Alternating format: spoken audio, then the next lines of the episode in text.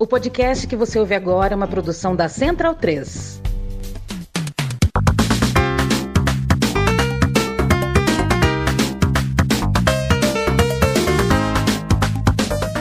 Bem-vindo e bem-vinda ao podcast O Monolito. Eu me chamo Leandro Aminte, agradeço a companhia e hoje eu vou falar, na verdade eu já falei, com a Maíra Zapater. A Maíra é professora de Direito Penal e Processual Penal do curso de Direito da Unifesp, Universidade Federal de São Paulo. Chamei uma especialista em Direito Penal para a gente conversar sobre temas relacionados à justiça no Brasil. Por exemplo, a gente falou sobre população carcerária, é, a gente falou sobre criminologia feminista, a gente falou sobre o espetáculo policial que a gente tem a vida inteira na nossa televisão, na sala da nossa casa.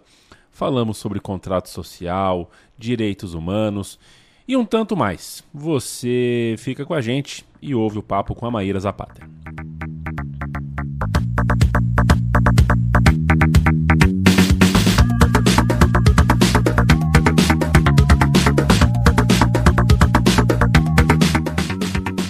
Uh, eu agradeço, é, Maíra Zapater, por estar aqui comigo no Monolito. É, esse é um tema, viu, Maíra, é, que eu acho que deveria ser tratado é, de maneira muito mais generosa por nós, uh, pelas pessoas normais, pelas pessoas ditas comuns, é, porque eu acho que pode ser algo saboroso. É um tema que pode ser, é, é um tema, é com certeza um tema dinâmico, não é um tema careta é, fala de sociedade, fala de antropologia, toca na filosofia, é, é diplomacia contemporânea, é, tudo, muitas das coisas que a gente vive na vida, o que a gente faz, o que a gente não faz, as nossas travas, amarras, tabus, questões religiosas, questões morais, éticas, tudo passa um pouco pelo direito, pelo direito penal, mas pelo direito uh, como um todo por algum motivo, assim como tantos outros temas, né, a gente não tem aula de alimentação na escola, por exemplo, a gente não tem aula de uma porção de coisa que faz parte da nossa vida. Por algum motivo a gente uh, é levado, a, mesmo com tantos filmes, e eu vou perguntar para você em alguma altura se os filmes de tribunal são, são fiéis a um tribunal, mesmo com, com tudo isso, a gente é levado a achar que esse é um tema careta, distante da gente, e aquelas roupas e aquela solenidade não faz parte da nossa vida, e deveria fazer. Mas eu vou começar com uma outra questão, Maíra. Estamos é, em 2022, estamos começando julho de 2022. É, daqui a pouco tem eleição no Brasil e eu quero saber, do ponto de vista prático, não da lei, no Brasil, o preso vota? Alguns sim deveriam e outros não. E aqui eu já começo explicando por quê. Primeiro, vou cumprimentar quem está nos ouvindo aqui, agradecer pelo tempo de parar para ouvir a nossa conversa. Espero que contemple aí as dúvidas, os questionamentos, espero, enfim, chegar nas pessoas que te ouvem, Leandro. Mas sobre presos e presas que votam, a, a gente deveria ter presas as pessoas apenas que já estivessem condenadas em definitivo. Então, pessoas que passaram por um processo criminal e que, uma vez condenadas, quando essa decisão não pode mais ser discutida, que em juridiquês a gente chama do trânsito em julgado, né? mas eu vou fazer a, a tradução simultânea.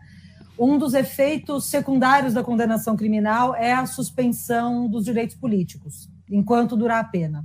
Então, quem já está cumprindo pena não vota e também não é votado. Né? A gente não, não, não para para pensar muito nisso, né? Os direitos políticos têm essas duas dimensões. O que implica dizer que quem está respondendo a processo, ainda que preso, aí em geral essa pessoa vai estar tá numa prisão preventiva, né? Uma outra figura legal, mas ela não está condenada, é, deveria ser uma excepcionalidade, essas pessoas teriam direito a voto. Mas aqui, pelo tom da minha fala, você já deve estar imaginando que, na prática, é muito difícil essas pessoas conseguirem exercer esse direito. Nos últimos anos, eu diria de 2010 para cá, certamente não antes disso, existem alguns movimentos de mutirões da OAB em alguns estados, mutirões de ONGs que procuram levar urnas eletrônicas para os estabelecimentos prisionais para fazer com que essas pessoas possam exercer esse direito. Mas não é algo que o Estado tenha uma política pública nesse sentido. E, vale dizer, é muito expressiva a quantidade de pessoas presas nessa situação. É, no total do país, é quase metade das pessoas estão presas ainda sem julgamento, em prisão preventiva. Então, deveriam exercer direito a voto, deveriam responder processo em liberdade. Em alguns estados, nos últimos dados aí até 2019, a gente chega a ter 60% ou 70% de presos preventivos. Considerando que a gente está aí com quase de um milhão de pessoas encarceradas no Brasil, é bastante gente que devia estar tá votando e não está. É, eu fico. Eu tenho muita dificuldade de enxergar essa cena, né, da, da urna eletrônica chegando em uma penitenciária e das coisas funcionando uh, da maneira como deveria. É, ainda sobre população carcerária, Maíra, eu queria saber como você avalia, é, tem a coisa do voto, mas também a coisa do trabalho, né? É, aí eu vou falar, eu estou falando aqui a figura de alguém que não é especialista, talvez eu cometa algum, talvez eu cometa algum, alguma imprecisão no, no caminho aqui do meu raciocínio. Mas o camarada, ele é preso, né? Ele recebe uma sentença é, e eventualmente a sua pena é em regime semiaberto. Só que esse semiaberto só é aplicado se ele conseguir um empregador aqui fora. Ele precisa de um emprego. Né? imagino que seja assim que funciona. É, e esse empregador aqui fora precisa querer, porque é um processo burocrático. Então, para você contratar alguém que, que, que quer detento, não é uma coisa tão simples quanto me contratar para trabalhar numa lanchonete. É, é, por aí que acontece, porque a gente tem uma população grande de, de detidos é, que tem direito ao semiaberto, mas não consegue usufruir disso, porque do lado de cá a gente tem uma máquina social e a nossa máquina trabalhista, o nosso dia a dia, que parece que não se interessa em fazer parte disso. Aliás, eu, eu sinto que é muito do nosso interesse imaginar que enquanto uma pessoa está presa, ela não ela sumiu, né? Às vezes eu tenho a impressão que uma penitenciária é um lugar onde você põe a pessoa para fingir que ela sumiu.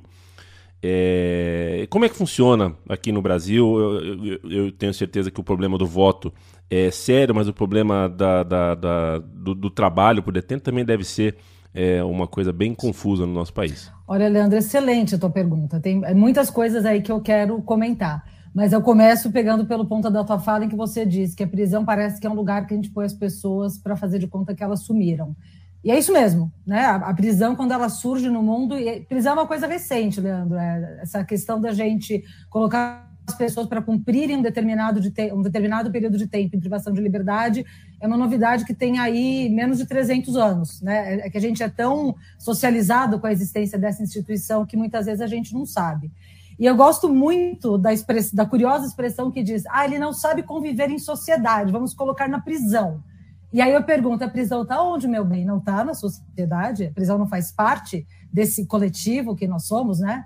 Os meus alunos sabem que eu faço muito a piada de onde está a prisão se não está na sociedade, está no mundo invertido de Stranger Things, a gente não vê, não, ela está aqui, ela faz parte de como a gente vive. E realmente, quando a prisão ela é inventada, ela é feita para tirar aquela execução em praça pública, né, das pessoas indo ali assistindo a pessoa no patíbulo, sendo enforcada ou sendo supliciada, e a prisão ela é criada realmente para que se retire esse espetáculo da punição, o que deveria ter sido retirado, né, segundo essa ideia, dos olhos das pessoas. Quando a gente pensa no jornalismo sensacionalista, né, que trata sobre crimes, a gente vê que essa necessidade do espetáculo ela ainda parece que está muito presente. Mas fechando esse parênteses a partir do teu comentário falando sobre trabalho. O trabalho do preso ele está previsto como um direito na Constituição Federal e na Lei de Execução Penal.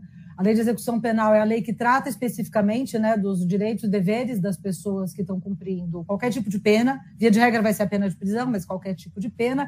E aí, Leandro, tem um artigo que eu gosto muito de citar dessa lei, que é o artigo 39, eu até memorizei, para quando vê aquela pergunta, não é seu caso, mas é uma pergunta que eu escuto bastante, ou por vezes uma afirmação, ah, mas eu acho que preso tinha que trabalhar para custear o que ele está fazendo na prisão e para indenizar a vítima. Eu falo que ideia boa, porque já está na lei. Já está, desde 1984. Então, o trabalho do preso, que é um trabalho remunerado, está ali por expressa disposição legal, que serve para que ele pague o custeio dele na prisão, para que a vítima seja indenizada e outra parte que vá para a família dele. Acontece que esse salário do preso, ele tem um teto de, aliás, um piso, desculpa, um piso inferior ao piso constitucional, é de três quartos do salário mínimo. Então, da gente pensar, bom, como é que a gente pega uma pessoa que está presa, que trabalho que ela vai poder exercer e com esse patamar de salário que, enfim, que, o que ela vai ter ali de pecúlio, que é o nome técnico que se dá para isso. Então, a gente tem aí todos esses problemas, mas o trabalho é um direito da pessoa que está presa, não só para ela poder receber dinheiro, né? Ela tem essas finalidades todas ali para cumprir, mas também porque a cada três dias de trabalho ela tem direito de abater um dia da pena. Então, é de interesse das pessoas que estão presas, via de regra, quererem trabalhar. E aí, o que você pergunta em relação ao regime semiaberto? Aqui só alguns ajustes para a gente esclarecer quem está ouvindo a gente. Ah, as pessoas em todos os regimes de, eh, prisionais têm esse direito a trabalhar, inclusive no regime fechado. O regime fechado, as pessoas podem trabalhar em execução de obras públicas, inclusive trabalho externo, com alguma vigilância, etc. Mas as pessoas não sabem que muitas vezes, quando elas estão vendo pessoas uh, calçando estrada, não é calçar estrada, né? mas colocar o concreto ali na estrada, construção de obras públicas, etc., não raro são pessoas que estão em cumprimento de regime é, fechado de prisão. Essa exigência do emprego, na verdade, ela não se faz para o regime semiaberto, ela se faz para o livramento condicional. Então, a pessoa ela já cumpriu as etapas de maior privação de liberdade, ela ficou no regime fechado, aí foi para o semiaberto, e aí para o aberto, para ela conseguir ir para casa, entre aspas, digamos, mas ainda cumprindo uh, deveres de informar o juiz o que está fazendo, se está trabalhando, etc., tem, aí sim a gente tem essa exigência legal de que ela possa prover a própria subsistência com o trabalho. E aí isso é requisito legal, e aí você está certíssimo na tua observação. Caramba, você está difícil para quem está aqui fora sem uma condenação criminal, que dirá para quem está em cumprimento de pena. Se a gente já tem uma dificuldade de carteira assinada, de trabalhos regularizados, não precários, para quem não está envolvido nessa situação, para quem está no sistema prisional é muito mais difícil. E aí, na minha percepção, Leandro, tem discursos muito incoerentes, muitas vezes, de pessoas que às vezes vem com esse discurso, ah, o preso tem que trabalhar para pagar o que ele está fazendo na prisão e o custo que ele tem para o Estado. Aí quando a gente coloca, tá, isso já está na lei, ele tem que trabalhar. Não raro vem respostas do tipo, ah, mas aí o trabalhador honesto aqui fora, o cidadão de bem, não tem emprego, vai dar emprego para o preso. Eu olha e falei, você quer que a gente faça o quê, então? o que, que é para fazer? É para trabalhar ou não é? é? Qual, qual dos dois a gente quer? Então tem essa dificuldade e não raro também, e aí só para fechar esse ponto, porque é uma situação super recorrente que eu acho importante se colocar. Muitos dos crimes que mais aprisionam as pessoas hoje são os crimes contra o patrimônio, então roubo, furto, né, assalto, uh, subtração de bens, que seria o furto, e o tráfico de drogas, que respondem por mais da metade da, das causas de prisão aqui no Brasil. Além da pena de prisão, tem a previsão de uma pena de multa. Pena de multa a gente paga com dinheiro. Dinheiro a gente ganha trabalhando. Então, o que acontece com o cidadão? O cidadão acaba de cumprir a pena dele de prisão, aí ele consegue o livramento condicional ou o regime aberto. O regime aberto não tem exigência de emprego. O cara está na rua, ele quer trabalhar, vamos dizer que ele esteja querendo sair da vida do crime. Quando ele vai pedir um emprego ou se candidata no processo seletivo, muitos empregadores pedem um atestado de antecedentes, né? Pede lá a chamada capivara, né, do, do camarada, para ver se ele tem algum processo. Quando chega ali a ficha de antecedentes, vem escrito que ele tem uma pena em aberto para cumprir, a pena de multa, porque ele não tinha dinheiro para pagar. Os empregadores não dão emprego porque ele tem uma pena em aberto para cumprir, pensa que a pessoa é foragida. Então ele não consegue o trabalho para pagar a multa porque ele tem uma multa em aberto. Enquanto ele não consegue esse trabalho, a multa está lá, enfim. A chance dessa pessoa voltar para qualquer tipo de delinquência acaba se tornando muito grande. Uh, depois eu, eu, eu, chamo isso, eu acho que a gente está em colapso uh, nesse tema, mas é, enfim, a gente pode revisitar esse tema daqui a pouco. Eu queria te perguntar, porque você citou é, o espetáculo, né? É, é, é o espetáculo do justiçamento. E aí era uma pergunta que estava até mais para baixo, mas já que você citou, eu vou subir aqui para cima. Subir para cima é bom. Maíra, é, eu tive um vô chamado vô Genésio, não sei se você já ouviu falar nele. É familiar. Familiar, né? Fazemos essa brincadeira. Não fomos criados juntos, mas somos primos, né?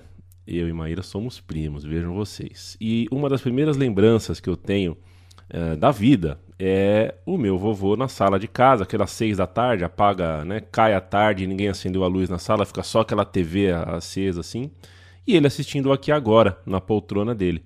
Gil Gomes, Madalena Bonfilholi, Celso Russomano, cada um com seu estilão de fala ali, todos espetacularizando uh, cenas de crime, assassinatos, abusos de autoridade, perseguições, desgraças, história de morte, uh, enterros, né? Uma coisa assim e, no intervalo tinha, não sei se você vai se lembrar disso. Você lembra um negócio chamado Tolerância Zero que passava no SBT? Opa! É.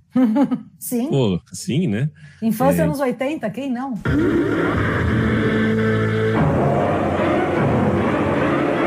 Um homem tentou invadir uma casa com uma caminhonete. A polícia é chamada e segue para o local.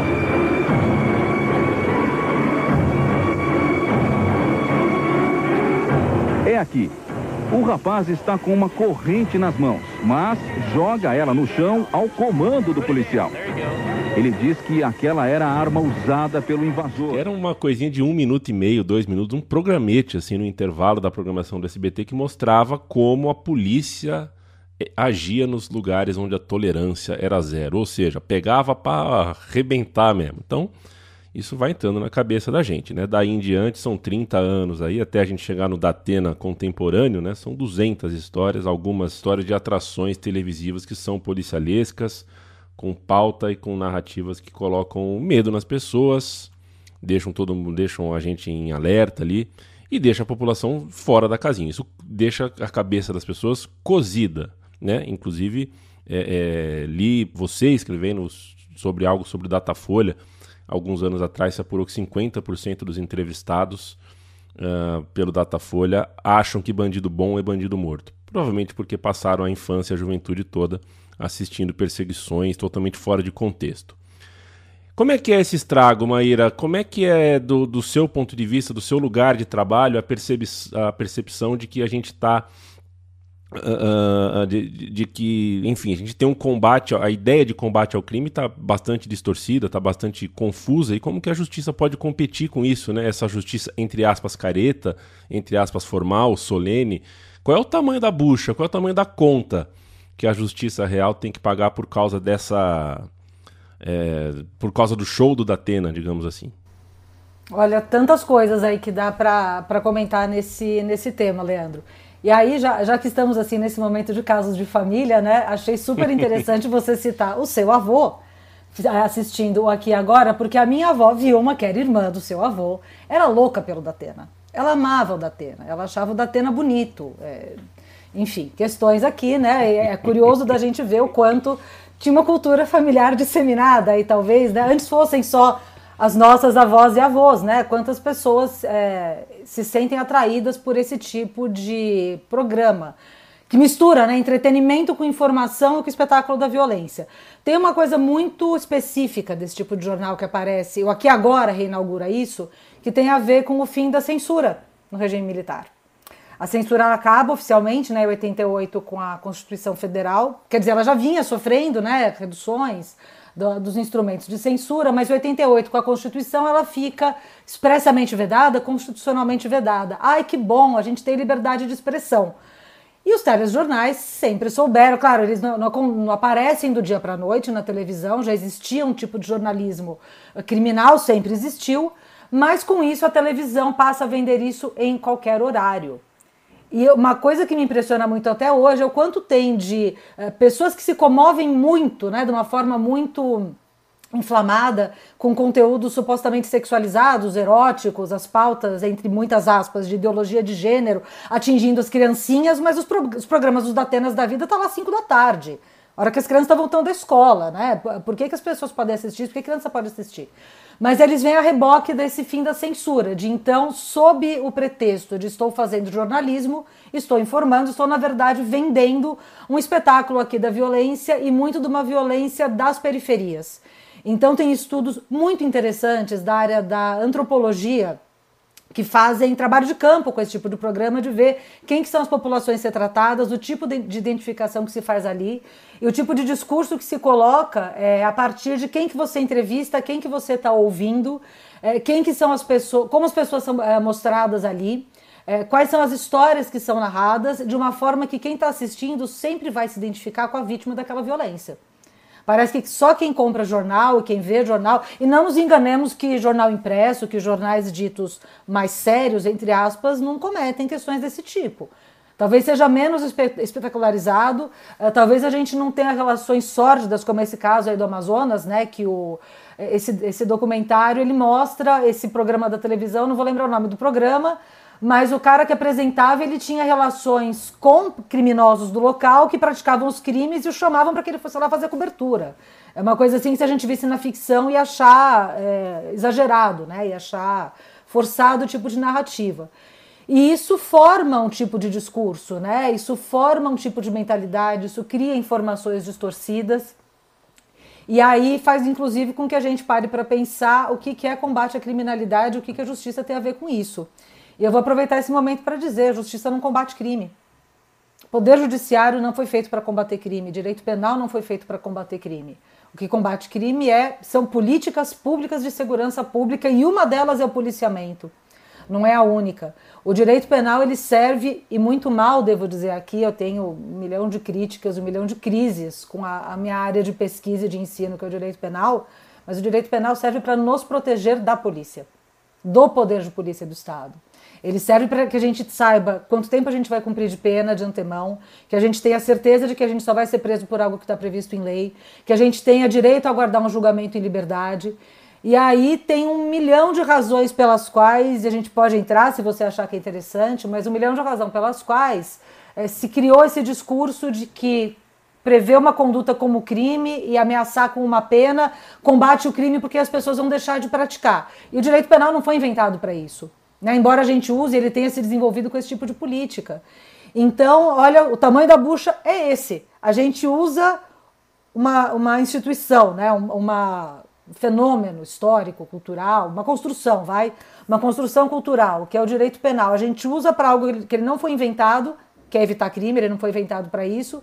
E aí, em cima disso, a gente faz um discurso midiático empresarial, né, Leandro? Que vamos lembrar que isso daí está na TV porque vende. As pessoas querem assistir, o anunciante está lá né?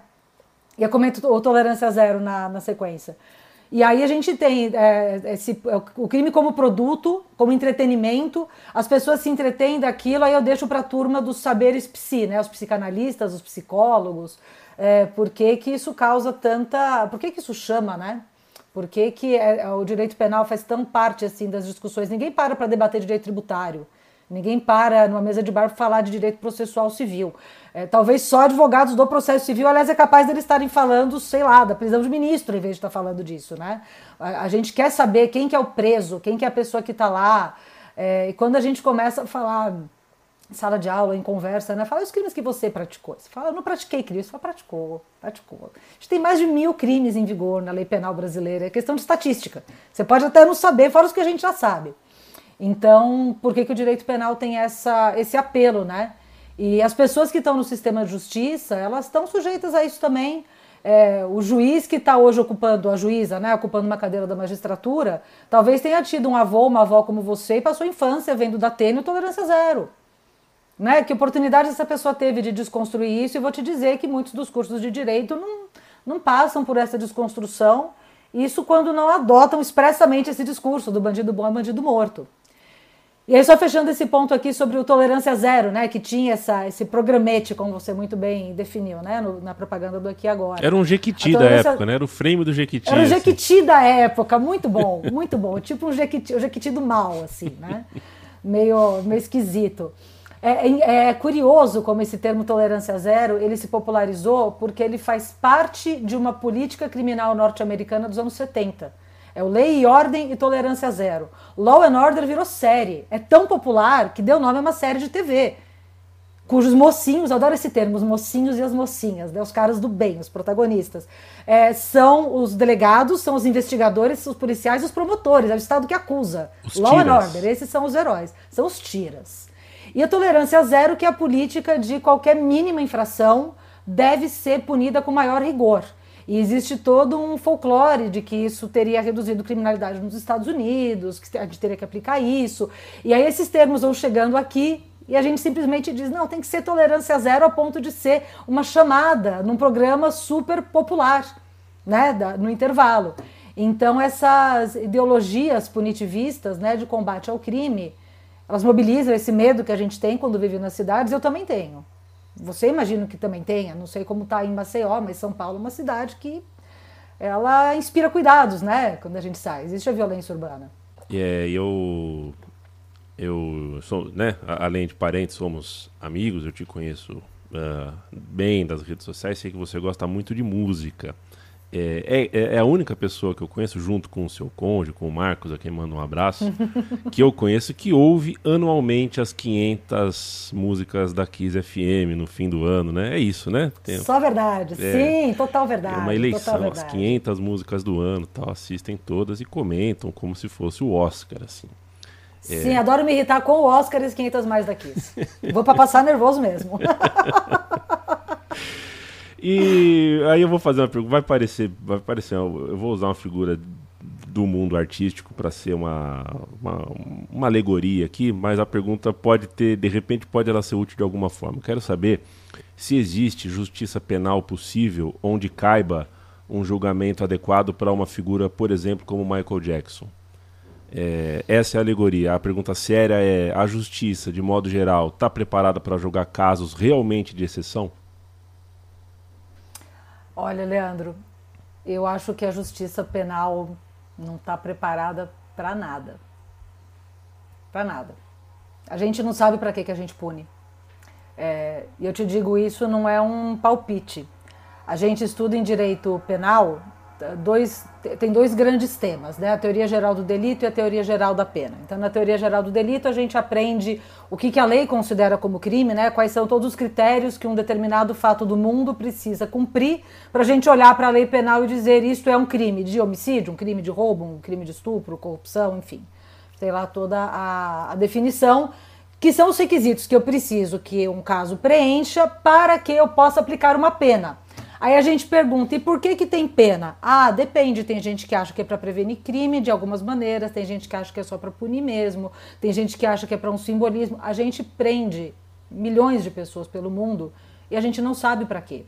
Então, quando você me pergunta, a justiça penal está preparada para julgar um caso? Imagino que do Michael Jackson você esteja falando em relação às acusações de abuso sexual contra crianças. Isso, abuso sexual contra crianças é, diante de um quadro psicológico tão tão, tão singular, né? Tão, tão Sim, sem do, do que chega para gente, pelo é. menos, né? Do, do, que ficou, do que ficou para o registro.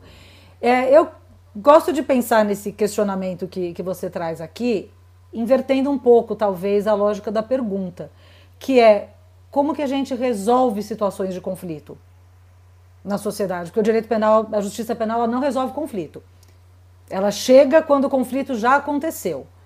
Então, a gente pode pensar na justiça penal como: será que a gente quer um simbolismo de prisão ou de infligir um sofrimento? Direito penal serve para a gente decidir como vai fazer alguém sofrer. Né? Ah, a gente vai fazer ele sofrer trabalhando, vai fazer ele sofrer prendendo. A gente agora é muito humano, né? Do século XVIII para cá, a gente não faz mais sofrer por suplícios, não, ah, não expressamente na lei, né? A gente faz isso só debaixo do pano.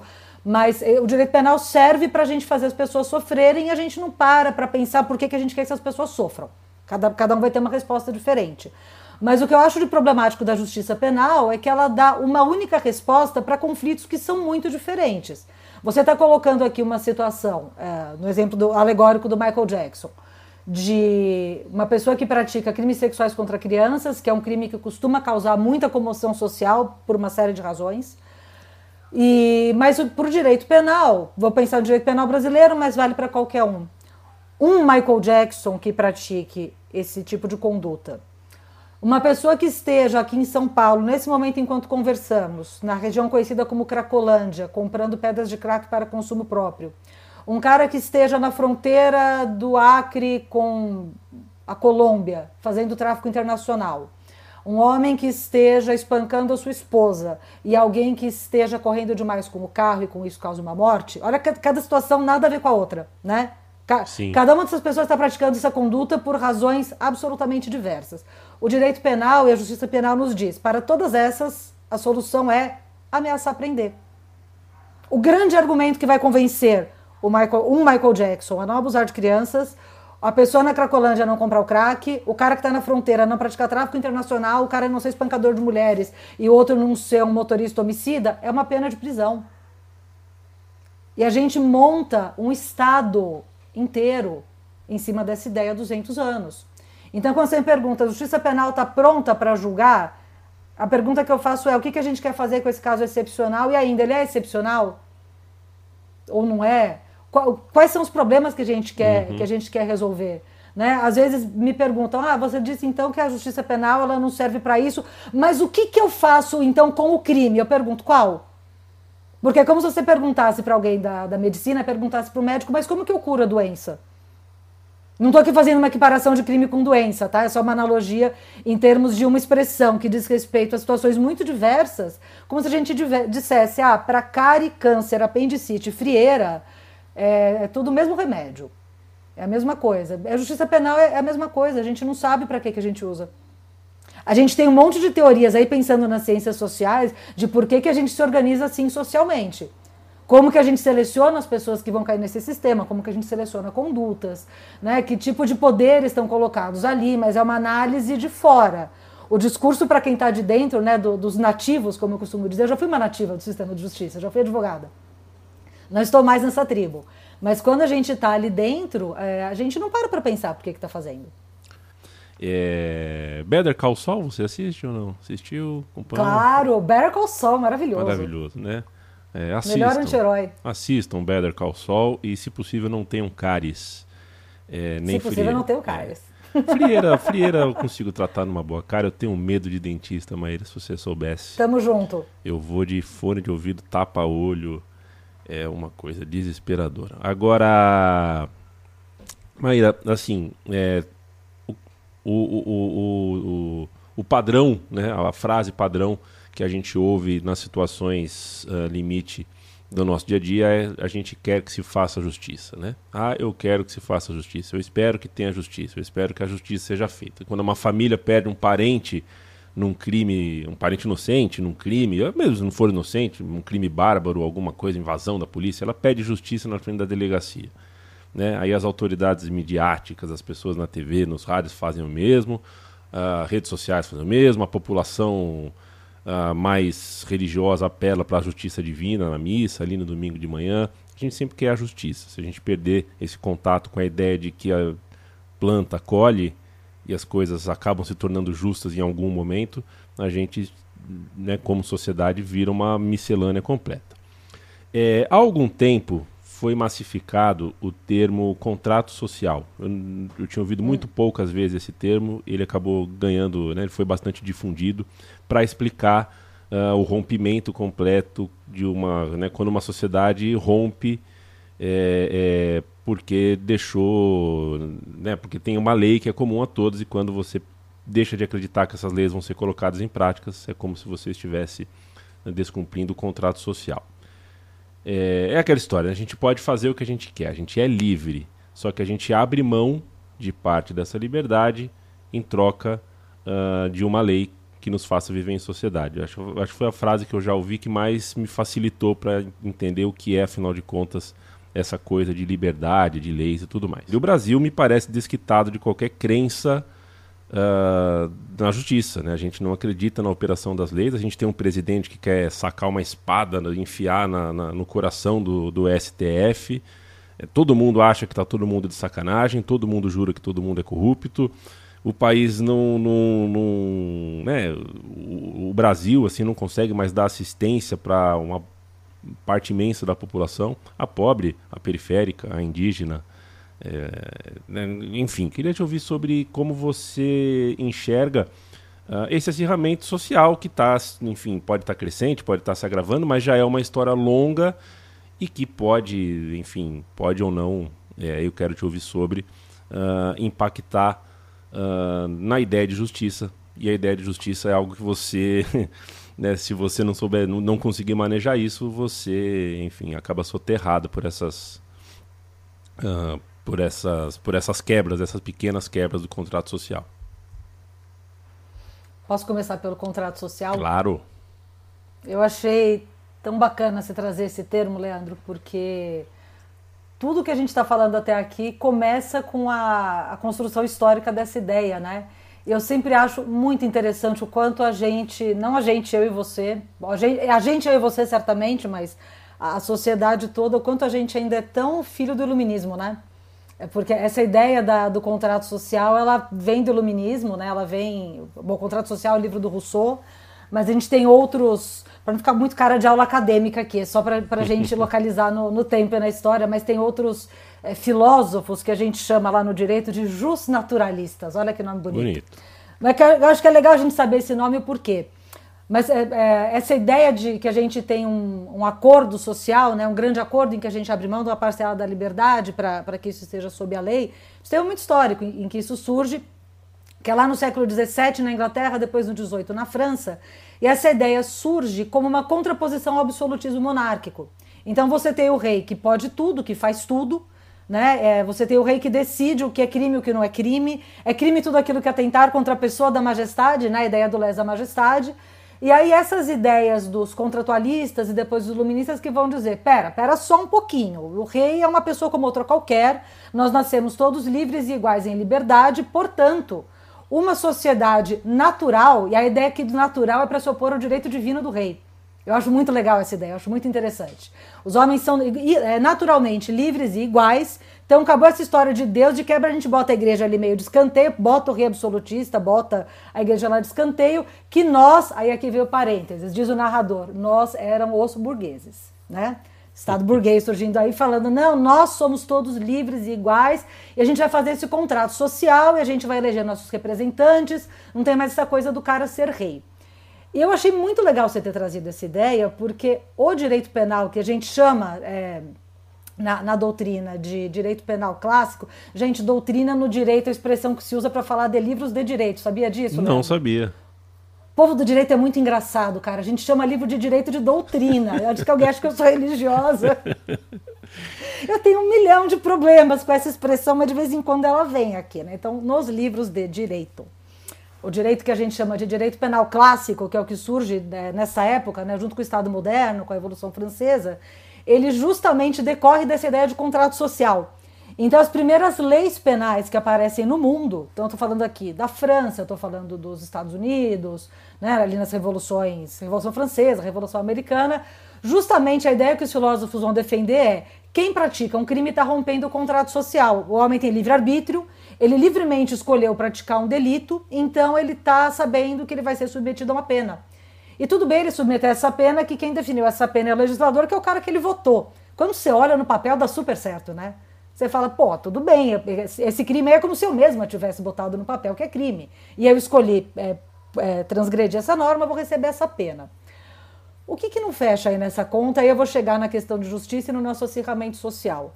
É, esses homens livres e iguais do direito burguês eram realmente homens, no sentido estrito da palavra, mulher não entra, não tem igualdade na lei para mulheres, que dirá negros escravizados, que dirá indígenas, que dirá populações periféricas, que dirá populações dos países que estavam sendo colonizados por esses mesmos países hegemônicos, né? Então, estou falando aqui de século XIX e século XX, esse discurso do contrato social, ele está bombando, formação do Estado-nação, e somos todos republicanos, que lindo. E é ontem Você isso, do Haiti, não. É ontem, é, é ontem para não dizer que aqui no Brasil ainda demorou um pouquinho para chegar essa ideia, né? Porque a gente uhum. tinha imperador. Eu não me conformo que a gente tinha imperador, que era o filho do dono. Eles né? acham que ainda, eles acham que ainda tem imperador, a família acham ainda que ainda acha. tem. É. Tem um apego com essa figura do rei. Então a gente tem uma lei que é essa ideia do contrato social, né, que prevê todo mundo igual, mas tem muita gente que fica de fora dessa noção na própria lei. Escravizado não era considerado ser humano até 1888. Aqui falando um pouco mais de Brasil, né?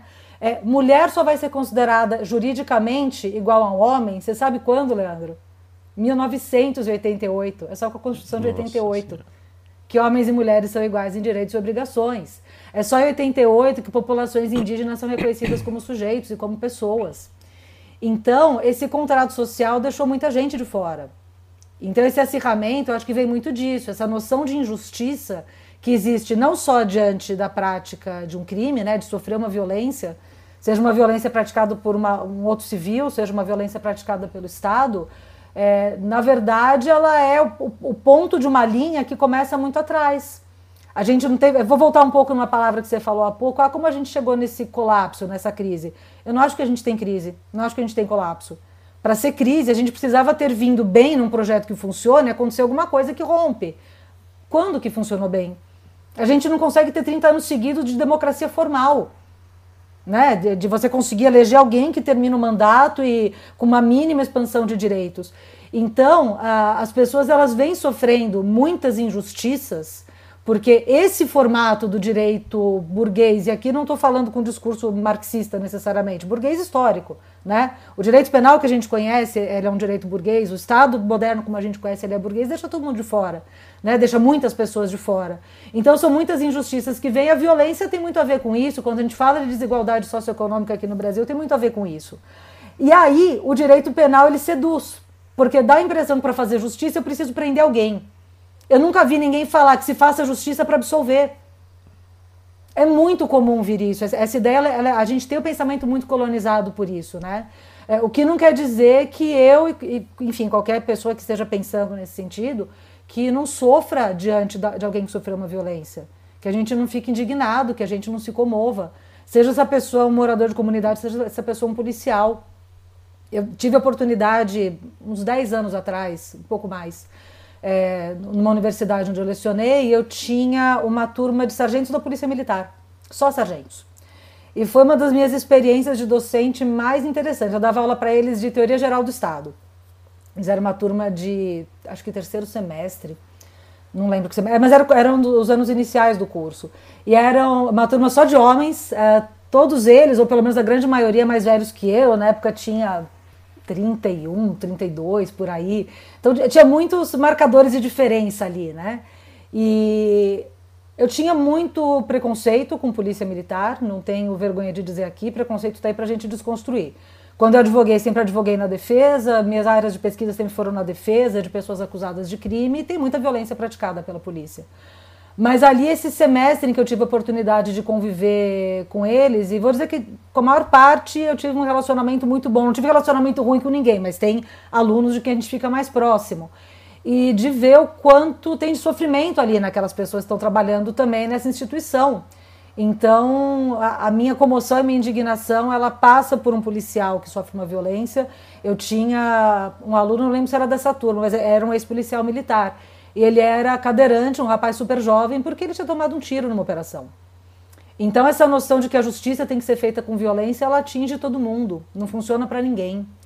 É, então acho que não tem colapso, acho que o ferramenta social e a violência que a gente vive, ela é, ela é fruto desse contrato social que na verdade nunca contou realmente com igualdade de partes, nunca contou realmente a ficção que está descrita ali nunca foi realidade. É nesse sentido. Uh, ô Maíra, você sabe bem que é, esse é um tema que daria para a gente conversar por horas e horas. A ideia do monolito é justamente deixar uma coisinha faltando. Aqui a ideia não é fazer o programa como os podcasts de hoje. Hoje tem muito videocast, né? Aqueles programas de duas Sim. horas e meia que depois vendem os cortes. Não, eu prefiro um programa pequeno que dê vontade de ouvir mais.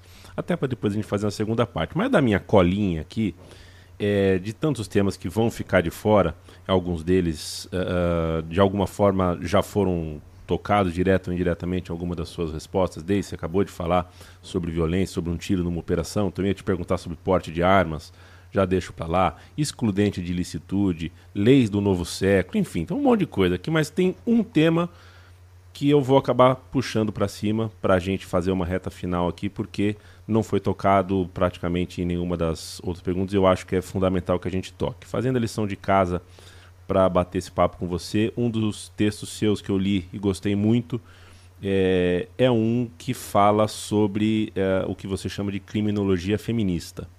A criminologia é uma área do conhecimento transdisciplinar que procura observar esse fenômeno que se chama de crime, né? Por vários aspectos. Então, as suas causas, suas consequências, quem são vítimas, fatores sociais, fatores individuais. Então, a gente pode ter abordagens da criminologia no campo do direito, no campo das ciências sociais, da psicanálise, da educação, enfim. É uma área bastante múltipla. E a criminologia feminista, assim como a criminologia que trata de questões racializadas, que trata de chamada criminologia queer, que é a criminologia que trata dos aspectos das populações LGBTQIA+, são abordagens criminológicas que partem da premissa que esse direito burguês ao qual me referia, ele não é neutro. O direito, quando ele nasce, como a gente volta, né? Sempre para essa ideia do contrato social. Quando ele nasce, ele parte da premissa que somos todos livres e iguais, então que não tem nenhuma diferença posta ali. Tudo aquilo que eu falei na, no meu comentário anterior mostra que muita gente ficou fora disso, né? Então, normas que foram pensadas para serem neutras, na verdade não são, desde a sua produção até a sua aplicação.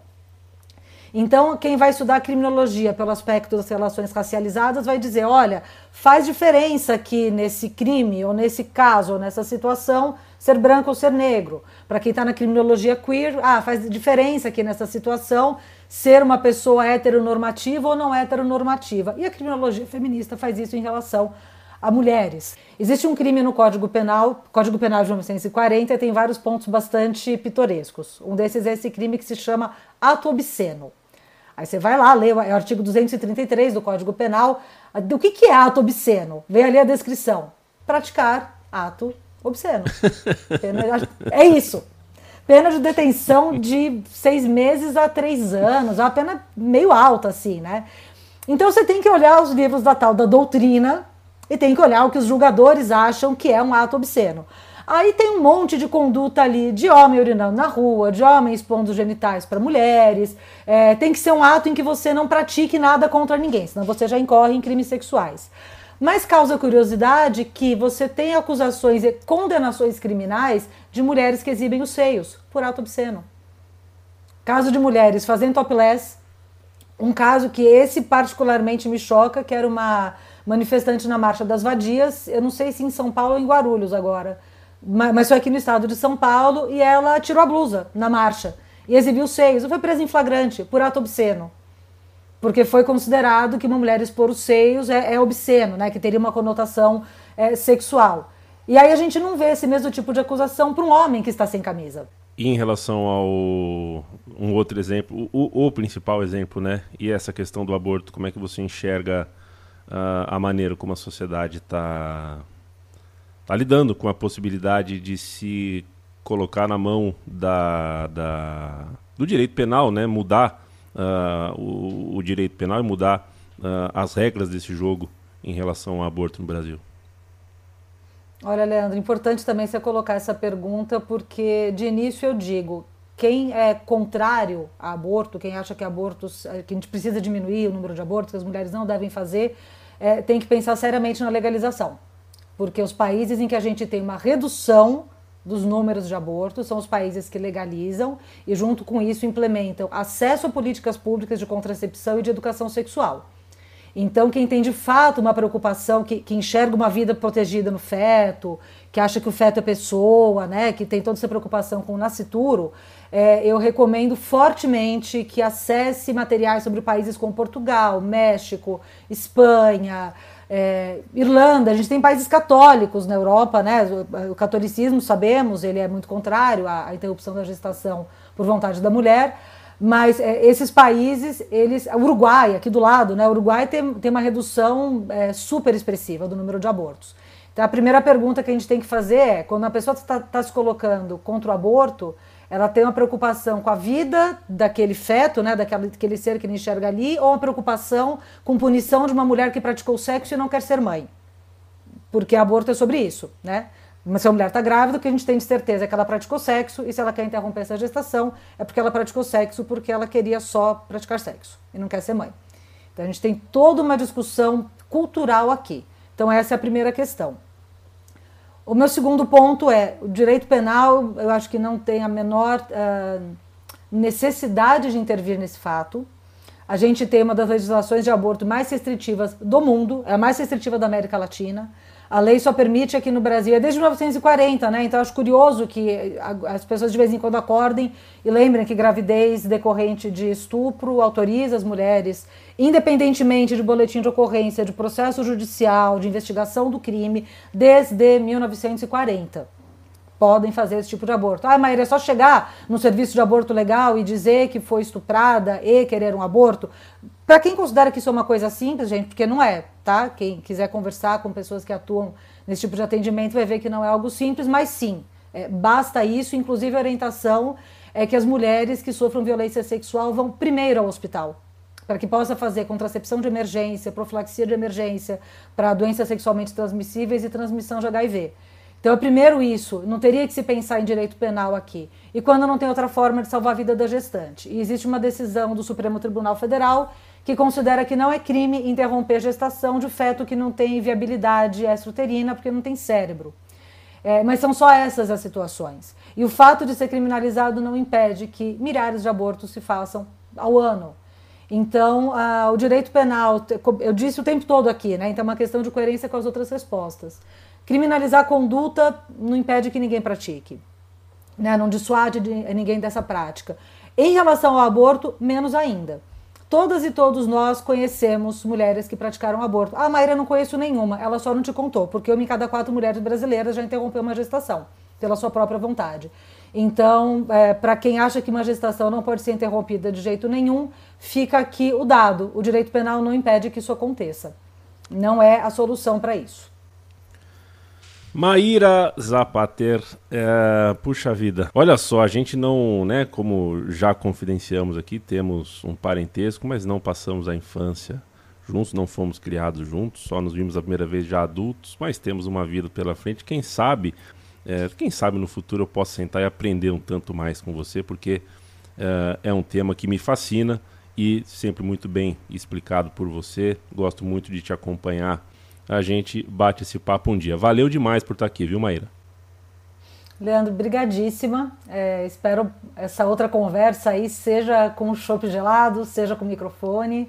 É, fico super feliz com, com o espaço aqui, com a oportunidade. Então, obrigada para você pelo convite, pela oportunidade. Para quem escutou a gente até aqui nessa conversa, espero que tenha gostado. E é isso, estou pronta para a próxima.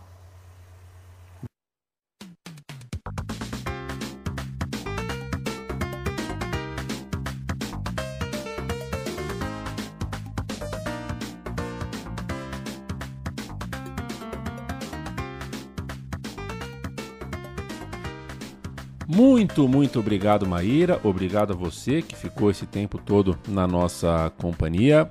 E eu sempre faço a lembrança: o Monolito é um podcast produzido é, com o selo da Central 3, que é um estúdio independente que produz podcasts.